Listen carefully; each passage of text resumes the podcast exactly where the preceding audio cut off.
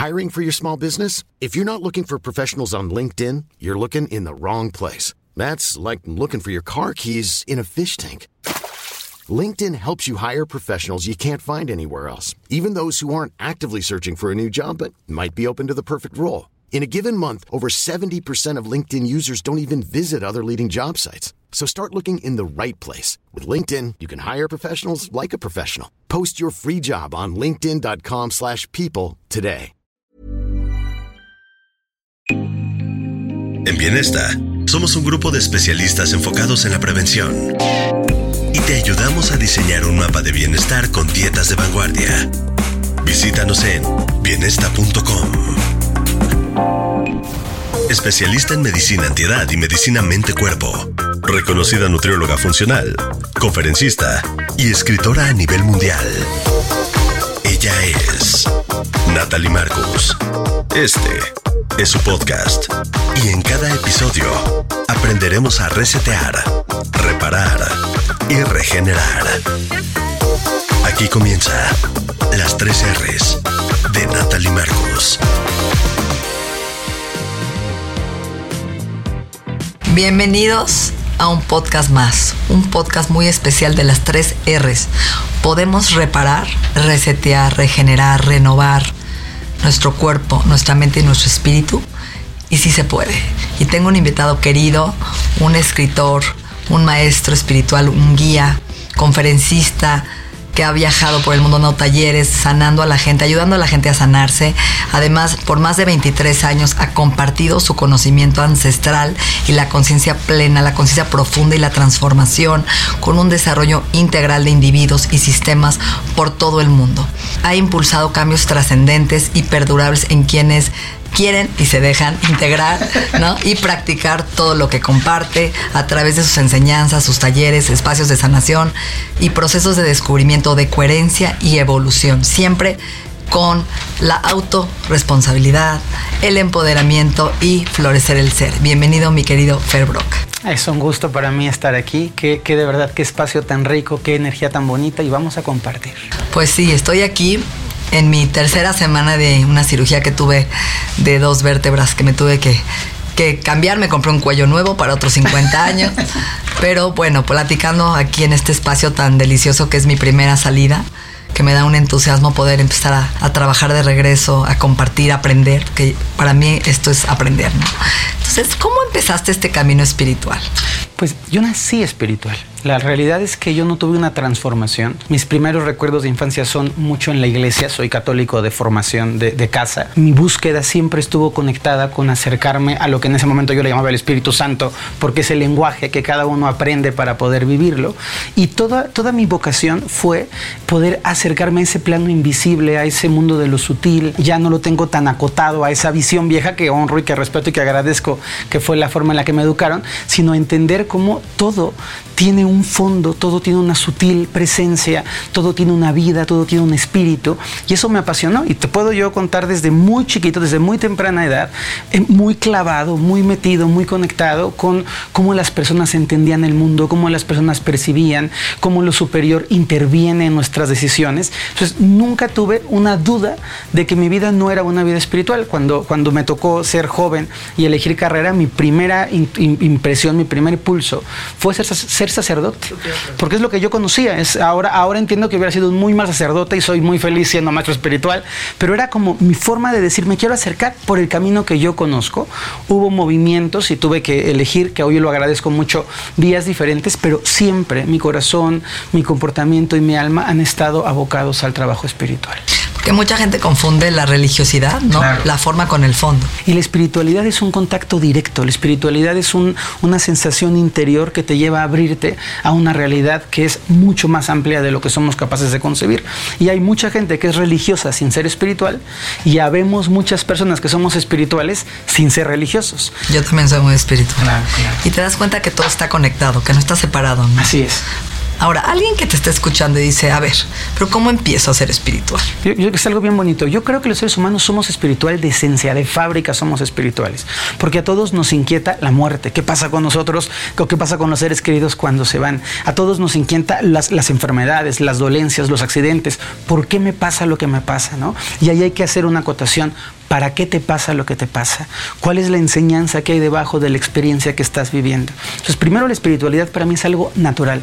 Hay gente que no la reconoce y tiene sus procesos y sus tiempos para acercarse y otras personas que sí pueden decir, yo tengo curiosidad, yo quiero entender, yo quiero saber no solamente de los libros y de los conceptos racionales, sino quiero saber por qué siento esa atracción con mi pareja, por qué siento ese rechazo, por qué hay gente que se me acerca y la abrazo y siento que la conozco de toda la vida, por qué de pronto llego a un lugar y este lugar me parece familiar y yo me encuentro cómodo. Y todo eso es parte del ámbito espiritual.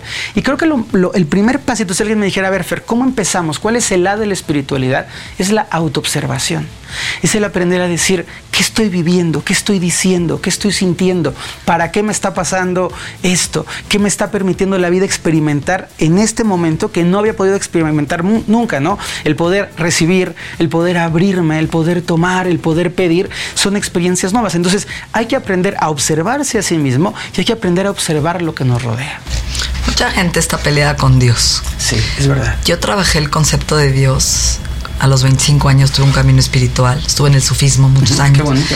Y mi maestro me dijo, ¿quién es Dios para ti? Y empecé a darme cuenta que era casi mi papá, ¿no? sí. Un ser duro y rígido. Regañón. Regañón, le tenía miedo, claro, terror, claro, ¿no? Claro. Y, y, es lo que nos han enseñado, ¿no? Culturalmente, sí, ¿no? Sí. A temerle a Dios. Es verdad. Entonces también por eso nos alejamos de esa espiritualidad. Claro, y a veces la gente confunde a Dios o el concepto de Dios, que para mí es algo muy diferente, el concepto que tenemos de Dios de lo que realmente esa presencia superior es, y la, el dogma o el espacio donde habita Dios. Se te dicen que Dios solo habita en la sinagoga, en la mezquita, en la iglesia, y cuando tú llegas a la iglesia te regañan y cállate y y no hables y vete para atrás en las sinagogas, las mujeres en un lado, los hombres en otro lado, y entonces toda esa separación te va haciendo a ti sentir distancia del Creador, sentir distancia, sentir que no eres digno, o todas las cosas que tienes que hacer, no este, cometer ningún pecado, no equivocarte nunca, ser impecable, este, en algunas doctrinas filosóficas solamente comer un tipo de comida, o jamás nunca tener un mal pensamiento, dices, no, pues está muy difícil.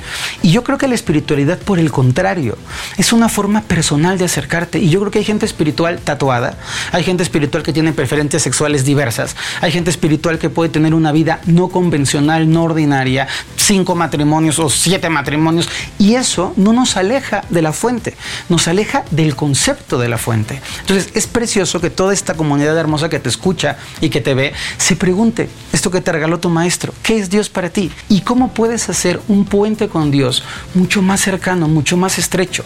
En el sufismo, a mí me gusta mucho hablar de, de las religiones que conozco bien de fondo, en el sufismo se le llama a Dios el amigo. Y esa visión tan sencilla cambia de ser esa autoridad como un juez superior del tribunal máximo que está arriba diciendo te voy a castigar, ya apunté lo que hiciste mal y te voy a cobrar, cambia por completo cuando piensas que Dios puede ser tu amigo, es tu amigo, es un amigo mayor, es como un mentor, una, una presencia grandísima, pero no es una persona que está aquí para juzgarte o para mandarte las plagas y azotarte. Sí, esa moral. O, o, por ejemplo, me pasaba mucho, entonces sí, a ti, sí, sí. cuando me pasan cosas malas, pido ayuda a Dios. Claro. Pero cuando me pasa algo bueno, ni le agradezco. No te, no te acuerdas no de él. Te acuerdas de sí, él. sí, sí, Todo sí, te da culpa. Claro. Y eso también es una parte que tendríamos que reforzar. La espiritualidad, desde donde yo la vivo, tiene que ser algo cotidiano. Y cuando la espiritualidad le ponemos peros, y es algo que, a que, que yo veo con mucho dolor, para ser espiritual tienes que, eh, pararte a tal hora, vestirte de tal manera, no hacer tal... Se va poniendo peros. Yo creo que el espiritual tiene que ser lo más ordinario, que tiene que haber espiritualidad en la cocina de la casa cuando te preparas el café, que tiene que haber espiritual, espiritualidad en una entrevista, que tiene que haber espiritualidad manejando tu auto, conviviendo con tus niños. De repente las personas es, fui a mi retiro espiritual máximo a las montañas del Himalaya y estuve un mes en silencio. Y yo digo, no, tu retiro máximo de espiritualidad son 15 días de vacaciones con tu familia política. O sea, ese es un retiro espiritual de verdad. O sea, ahí tienes que aprender la tolerancia, la paciencia, la compasión, la aceptación. Y a veces, cuando las personas se separan de la espiritualidad, comienzan a tener ideas fantasiosas de lo que significa ser espiritual y creen que vestirse de una manera es ser espiritual o creen que ponerse una piedra o no tener enorme dinero. o ser pobre. Esto que seguro tú y yo, y estamos de acuerdo de que hay la espiritualidad confundida con ser mugroso y oler feo, pero ¿por qué? Si uno puede ser espiritual y estar guapo y estar sano y vestirse bonito y eso lo tenemos que empezar a revisar en el Y interior. romper. Claro que sí. Ahora, tú hablas mucho de la abundancia. Sí. ¿Es un estado la abundancia? ¿Se crea, se trabaja? Es bien, es bien linda la pregunta. Creo que la, la visión de abundancia general es que la abundancia es dinero. Y el dinero es una parte material. Pero la parte material que nosotros percibimos de la totalidad que hay es apenas un 1 o un 2%. Lo que nosotros vemos con los ojos, palpamos, es un pedacito. Aquí hay muchísima más información de la que somos conscientes. Entonces, el dinero es ese 2% útil, bienvenido, maravilloso, pero la abundancia es ese otro 98%. Y la abundancia tiene que ver con vibración, tiene que ver con energía y tiene que ver con mentalidad. Yo he defendido, y lo creo a rajatabla, que las personas son abundantes no por el dinero que tienen en la cuenta de banco, sino por cómo viven su dinero. Hay personas que pueden tener muchísimo dinero y están angustiadas todo el tiempo y quieren comprar otro bien inmueble y están pobres, siendo millonarias, porque nunca les alcanza porque querían otro edificio y solo compraron dos edificios. Y yo digo, esa persona no es abundante, es rica pero no abundante. Y hay personas sencillas que no tienen tanto dinero, que se van a comer unos taquitos y los comparten y los disfrutan y se van de vacaciones a la playa y la pasan también y son abundantes. Entonces, la abundancia es una mentalidad, es un estado interior. Como la carencia, es un estado. Totalmente. Y también esa abundancia creo que tiene que ver con el merecimiento. Sin duda alguna. Tiene que ver con el merecimiento y con la dignidad. De pronto, en estas mismas crianzas culturales que nos han puesto, hay mucho esta carga de eres indigno, no mereces, estás sucio. O que- mereces solo, sí. De acuerdo, o sea, es condicionado el merecimiento, ¿no? Pero hay como esta parte de la mancha original, del pecado original, que dices, pero ¿quién me ensució? Por Dios santo, es un bebé de dos semanas, no tiene ninguna mancha de nada, es un ser limpio y puro. Y la abundancia nos la enseña el mundo. No está solamente aprendida de cuánto dinero ganas, sino de qué tan generoso eres con tu comida. La comunidad judía, que yo tengo muchísimos amigos y que las adoro, son abundantes en cómo te sirven de comer. Que yo siempre he dicho, o sea, la abundancia no es cuánto dinero te dan, sino cuánto se quedan con un abrazo. Hay abrazos que son abundantes, hay miradas que son abundantes. Hay gente que te sirve un vasito de agua y te lo sirve abundantemente. Y hay gente que te sirve, no se me vaya a acabar. Y dices, por Dios santo, es agua, ¿sabes? Entonces, la abundancia tiene que ver con un comportamiento y tenemos que habituarnos a pensar de forma abundante, a ser generosos y a ser agradecidos. ¿Cómo, te lo, ¿Cómo lo empiezas a trabajar, por ejemplo? Hay, hay hay dos patitas. Una patita es la que muy bien mencionas tú del merecimiento, del empezar a decir, yo me merezco una relación amorosa abundante. Ojo, abundancia de amor. Yo me merezco una vida muy saludable, abundante de salud. Yo me merezco una vida muy dichosa, muy alegre. Quiero tener experiencias en las que me ría, me la pase bien. Quiero hacer un trabajo como el regalo que tenemos tú y yo, de hacer trabajos que nos llenan el alma y poder decir, quiero hacer un trabajo que sea abundante en gozo, en reconocimiento, en dinero, por supuesto que no estamos peleando nada, y hay que aprender a sentir que lo merecemos. Y el otro la otra patita tiene que ver con las dos Gs que yo le llamo. La G de la gratitud, porque tenemos que hacer de la gratitud un hábito. Tenemos que, tenemos tanto que agradecer. Que ustedes puedan estar escuchando, viendo este podcast, que sus ojos funcionen, que tengan la posibilidad de recibir. Es un regalo. Que nosotros podamos estar haciendo algo para sumar a la gente es un regalo. Entonces, agradecemos nosotros, agradecen ustedes y agradecemos todos. Y la otra G es la G de la generosidad. Y hay que aprender a dar. La mayoría de la gente que no entiende la espiritualidad o la abundancia armada como, como es, piensa que es pedir. Entonces pido, pido, pido, y hago cartas de yo quiero, yo quiero, yo quiero, que está bien, es una parte del proceso. Pero te has preguntado, ¿y tú qué das? ¿Y tú qué le pones a la vida? ¿Y tú con qué vas a cooperar con el universo? Porque la abundancia es recíproca. Entonces damos y recibimos, recibimos y damos. Este podcast, este podcast es presentado por el Instituto en Salud Funcional Mente Cuerpo. Universidad digital con los mejores especialistas a nivel mundial.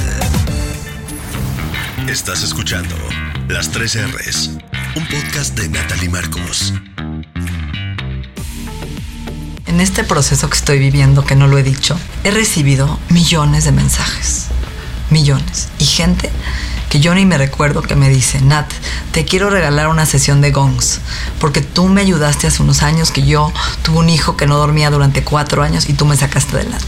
Nat, te quiero regalar una sesión de cuarzos. Y he recibido millones de regalos, desde mensajes increíbles, terapias increíbles de sanación. Y yo soy una mujer y me considero ultra generosa Sí. y ultra agradecida. Sí. Y ahorita agradezco cosas que nadie sabe. Ejemplo, tragar. Mi cicatriz y mi herida fue por acá. Y no pude tragar. Bajé 4 kilos, Fer. De los cuales pues, prácticamente son músculo, porque tengo 52 años, ya no tengo tantas hormonas, estoy sedentaria, no comí, no podía tragar, el agua no me pasaba, las pastillas se me atoran acá. Un sufrimiento horrible, sentir que te ahogas. Y el tragar es algo vital. Totalmente. Y no lo vemos. Totalmente. El bañarte sola. Totalmente. El vestirte solo, la autonomía. Siempre yo he apostado por la autoindependencia, ¿no? Y a veces también he aprendido que la vulnerabilidad existe y que en este campo de infinitas posibilidades que estoy aprendiendo y apostando en ser autosuficiente, también puede caber la posibilidad de que no. Claro. Y que en mi vida, en la tercera edad, tenga que depender de alguien Claro. en algún momento. Por supuesto. Y también lo estoy aceptando. Por supuesto. ¿no? Entonces la vulnerabilidad, hijo, también te hace conectarte con la gratitud. Y, y es, y es precioso lo que dices, yo te agradezco mucho por, por- por compartirlo y es algo bien bonito porque tú estás recibiendo lo que tú has dado.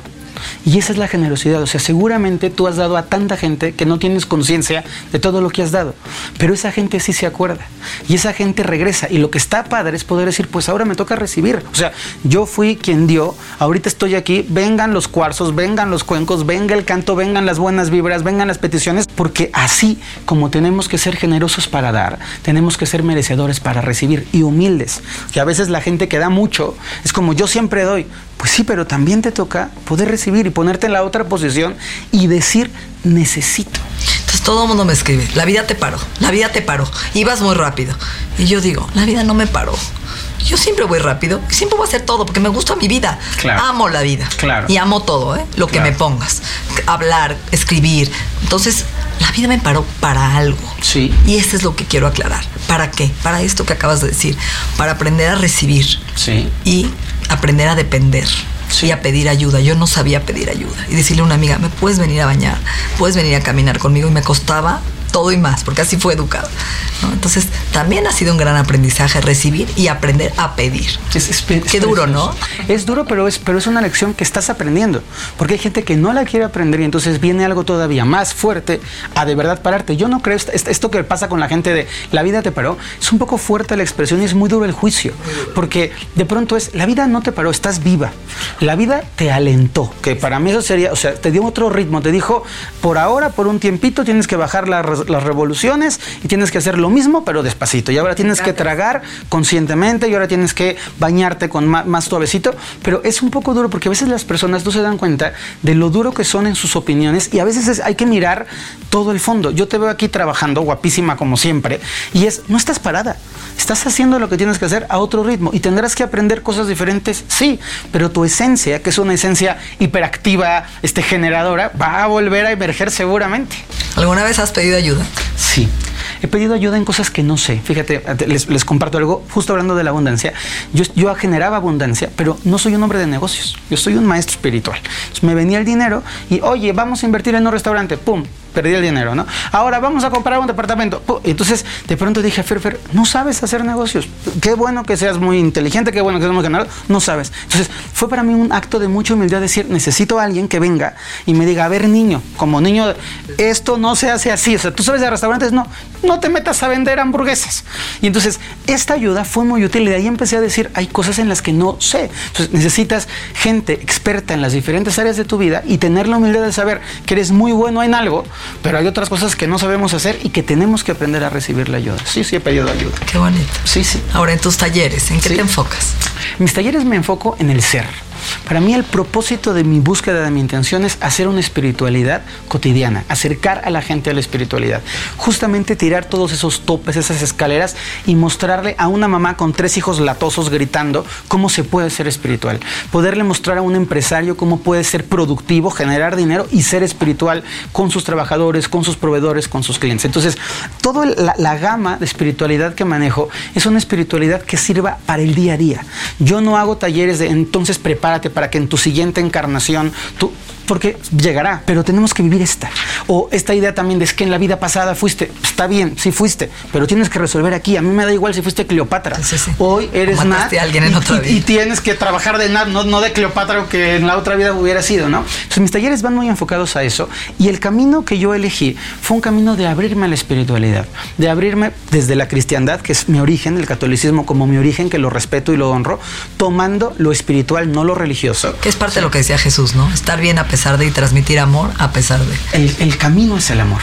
Y, es- y ese, es- ese es el gran camino. Entonces, cuando yo veo en la cábala judía, que es hermosa, la enseñanza de la recepción, y cuando veo en el budismo la visión del sufrimiento y de la no dualidad, y en el hinduismo el Entonces, yo fui viajando por el mundo, aprendiendo senderos espirituales y traduciéndolos. Porque también de pronto se da esta espiritualidad como muy docta, muy académica, en donde alguien te empieza a hablar en términos en sánscrito y te va recitando un... Y, y es, pues qué padre. Muy lejano pero- a ti. Exacto, yo quiero que la persona que toma un camión, o la persona que toma un Uber, o la persona que trabaja en una casa limpiando, pueda tener acceso a la espiritualidad sin tener que hablar ni sánscrito, ni tibetano, ni maya, ni hindi, sino Sí, o no hacer parte de yoga su vida.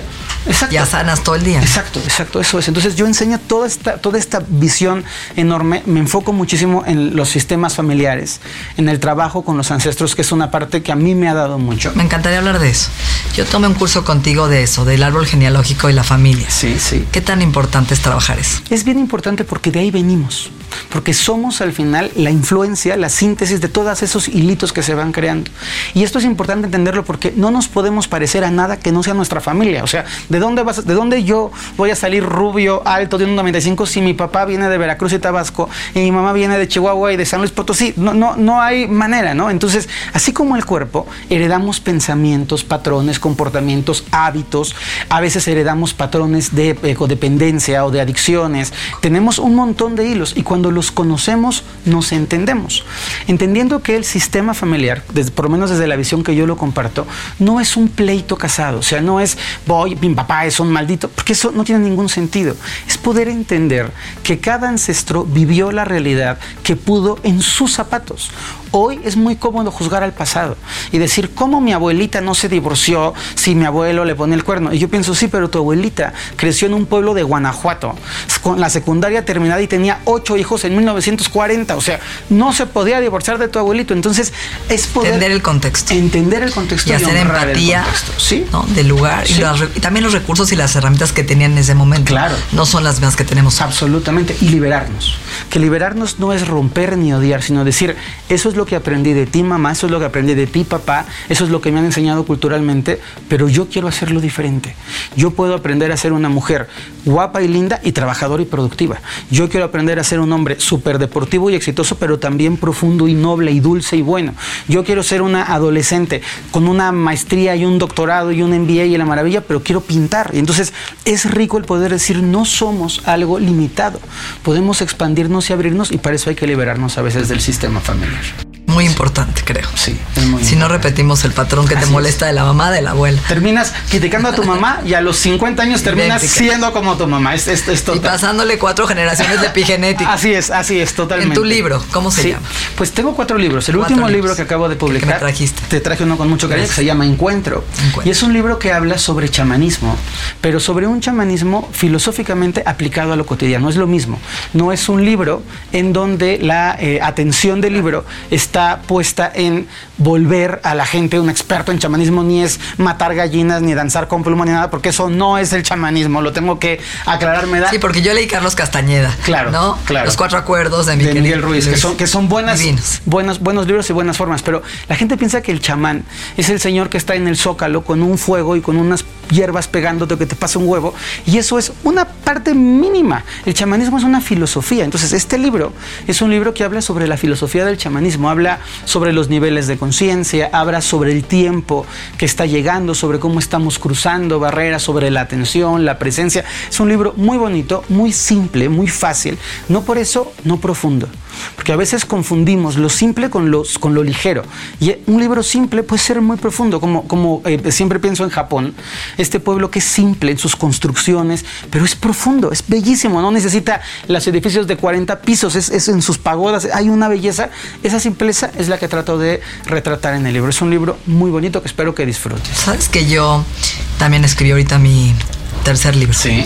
y también es muy simple, pero creo que es el arte de poder no transformar esas palabras, ese lenguaje médico Sí. que nadie entiende. Totalmente. A un lenguaje tan simplista, pero tan profundo que Así es. cualquiera lo entiende y lo puede aplicar. Y creo que es, ese es el regalo. me encanta tu portada de la Muchas puerta. gracias, muchas gracias. Ahora, de tus enseñanzas, ¿qué te gustaría hoy la gente que me está escuchando? Porque aquí hay gente que ha pasado por duelos, por enfermedades, que quiere crecer y no sabe cómo empezar, que, tiene un camino espiritual pero a lo mejor se siente estancado Claro. en la pareja, en el trabajo, que tiene un patrón que no ha roto y que siente que no sé cómo salir de este laberinto, Sí, sí. depresión, ansiedad, eh, presión. Creo que estamos viendo un mundo muy rápido, con mucha expectativa, mucha presión, mucho deber ser. Hoy me preocupa, te digo, mujeres como mis hijas, yo tengo tres mujeres, que hoy tienen que estar pero flacas, pero Total. aparte lactar dos años, pero aparte sacan una botella en el parque casi casi las acuchillan, ¿no? Este, de verdad, pero aparte buenas mamás, pero Sí, aparte el niño no puede ver pantallas, pero no puede comer azúcar, Claro. pero la piñata pues, tiene que haber mazapanes con espirulina. No, no, Sí, es real. sí, sí, sí. Yo no viví eso. Sí, sí, es no, verdad. O sea, están viviendo una presión social muy difícil, ¿no? ¿Qué les dirías? A todos está muchas, pero puedes dividirlo, puedes hacer. No, es que esto, esto que cuentas es, tremendo porque yo siento que la exigencia que hoy viven las mujeres es irreal. O sea, no es posible porque tienen que ser flacas espirituales, emprendedoras, trabajadoras, tener negocio, crear a los hijos, pero asertivamente, desesperarse, pero no gritar, respirar, pero no despeinarse. O sea, es como, no existe eso, no, no puede ser. O sea, de- permitámonos vivir. Y yo a las personas les diría primero que hay que mantener la esperanza. Que aunque las cosas sean difíciles, algo en nuestro corazón tiene que mantenerse encendido sabiendo que siempre hay algo bueno por venir. Yo soy una persona positiva que cree que las, las personas son buenas por naturaleza. Hay gente que se le olvida y de repente se resbalan, nos puede pasar. ¿Crees en la humanidad todavía? Creo muchísimo en la humanidad. Y fíjate que hay gente que me dice que soy un iluso, que soy, pero yo creo en los seres humanos, porque si no creo en los seres humanos, ¿en qué carambas creo? O sea, prefiero creer en los seres humanos que en que los extraterrestres van a venir a- al orden mundial, ¿me explico? O sea, creo en las personas, creo en el talento, en la creatividad. Entonces, hay que mantener la esperanza. Y la otra parte, que, que quizá es muy básica, pero para mí es un eje rector, es que hay que ser buenos. De pronto eh, vivimos en un mundo con tanta cosa y con esto que, que- hablamos de la exigencia, igual pienso en los niños que a los dos años ya estudian chino, pero chelo, tienen que nadar. Y yo digo, es un niño, lo puedes dejar jugar con una caja, por favor. O sea, puedes dejar que se embarre de lodo la carita como tú y yo lo hicimos y no le va a pasar nada. Y creo que esa exigencia se nos olvida meter en esta gran ecuación la bondad. Y creo que es más importante eh, ocuparnos de formar hijos buenos que formar este, neurólogos que sean unas personas destruidas mentalmente, arrogantes, confundidas, depresivas. Creo que tenemos que cambiar el paradigma del éxito, esa búsqueda social de lo que significa tienes que ser todo lo perfecto, tienes que ser lo máximo de lo máximo, de lo máximo, de lo máximo, y empezar a preguntarnos, ¿podemos vivir bonito? Podemos ser buenas personas en una vida simple. Podemos aprender a agradecer el domingo en familia. Podemos aprender a decir gracias porque tengo dos niños preciosos de corazón, aunque reprobó química. O porque eh, en- entiendo, o sea, química es importante, pero es más importante la bondad. Es importante ganar dinero, pero es más importante ser una persona honorable. Y yo creo que este mensaje lo tenemos que traer al fondo. ¿Qué tan bueno estamos siendo y qué tan bonito estamos viviendo? Yo creo que en esa bondad metería también la espiritualidad. Claro. Creo que ese componente se ha perdido y desde niños tendríamos que llevarlo en las escuelas. Sí, sí, sí. ¿No? Sí. Porque estamos viviendo otra vez en mejorarnos como seres humanos, porque hay algo imperfecto, entonces tengo que todo el tiempo estar es. mejorando y haciendo. Es, es muy, es muy bonito lo que dices y creo que tenemos que parar esa exigencia porque la hacemos todos. O sea, todos cooperamos con tu niña que ya es preciosa, pero te faltan dos kilitos. Y con tu hijo que es un tipazo, pero todavía no tienes novia. Y con el otro que es lindísimo, pero a ti no, no acabaste la carrera que debías. Entonces, tiene que haber una parte de decir, ¿por qué? ¿Por qué Que sería el amor incondicional, eso? ¿no? Sí, un amor sano. Un amor sano. Un amor Que sano. es el de Buda, ¿no? Cuando nace y le dice no tienes que hacer, sino simplemente ser. Claro.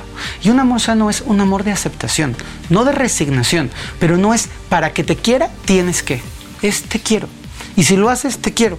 Y si no lo haces, también te quiero. Y creo que ese querer incondicional motiva al ser humano a ser mejor ser humano y mejor persona. Yo creo que sí. Ya somos buenos seres humanos y a veces tenemos que quitarnos los velos para darnos cuenta que ya existe esa lucecita, esa espiritualidad, esa belleza en cada uno. Hay que soplarla en el otro, si no lo ve, Así es. hasta que lo crea. Qué bonito.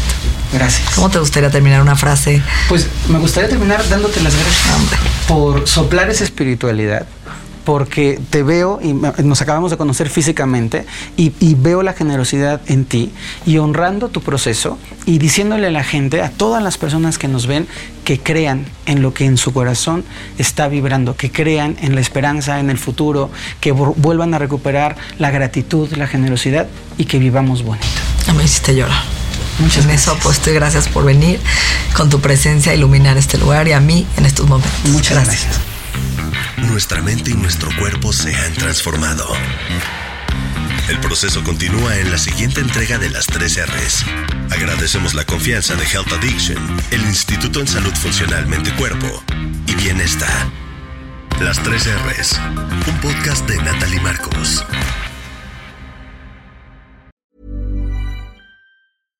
How would you like to look 5 years younger? In a clinical study, people that had volume added with Juvederm Voluma XC in the cheeks perceived themselves as looking 5 years younger at 6 months after treatment. Look younger, feel like you. Add volume for lift and contour in the cheeks with Juvederm Voluma XC. Reverse signs of aging by adding volume to smooth laugh lines with Juvederm Volure XC. For important safety information and to find a licensed specialist, visit juvederm.com. That's J U V E D E R M.com. Not for people with severe allergic reactions, allergies to lidocaine, or the proteins used in Juvederm. Common side effects include injection site redness, swelling, pain, tenderness, firmness, lumps, bumps, bruising, discoloration, or itching. There's a risk of unintentional injection into a blood vessel, which can cause vision abnormalities, blindness, stroke, temporary scabs, or scarring. Talk to a licensed specialist to find out if it's right for you.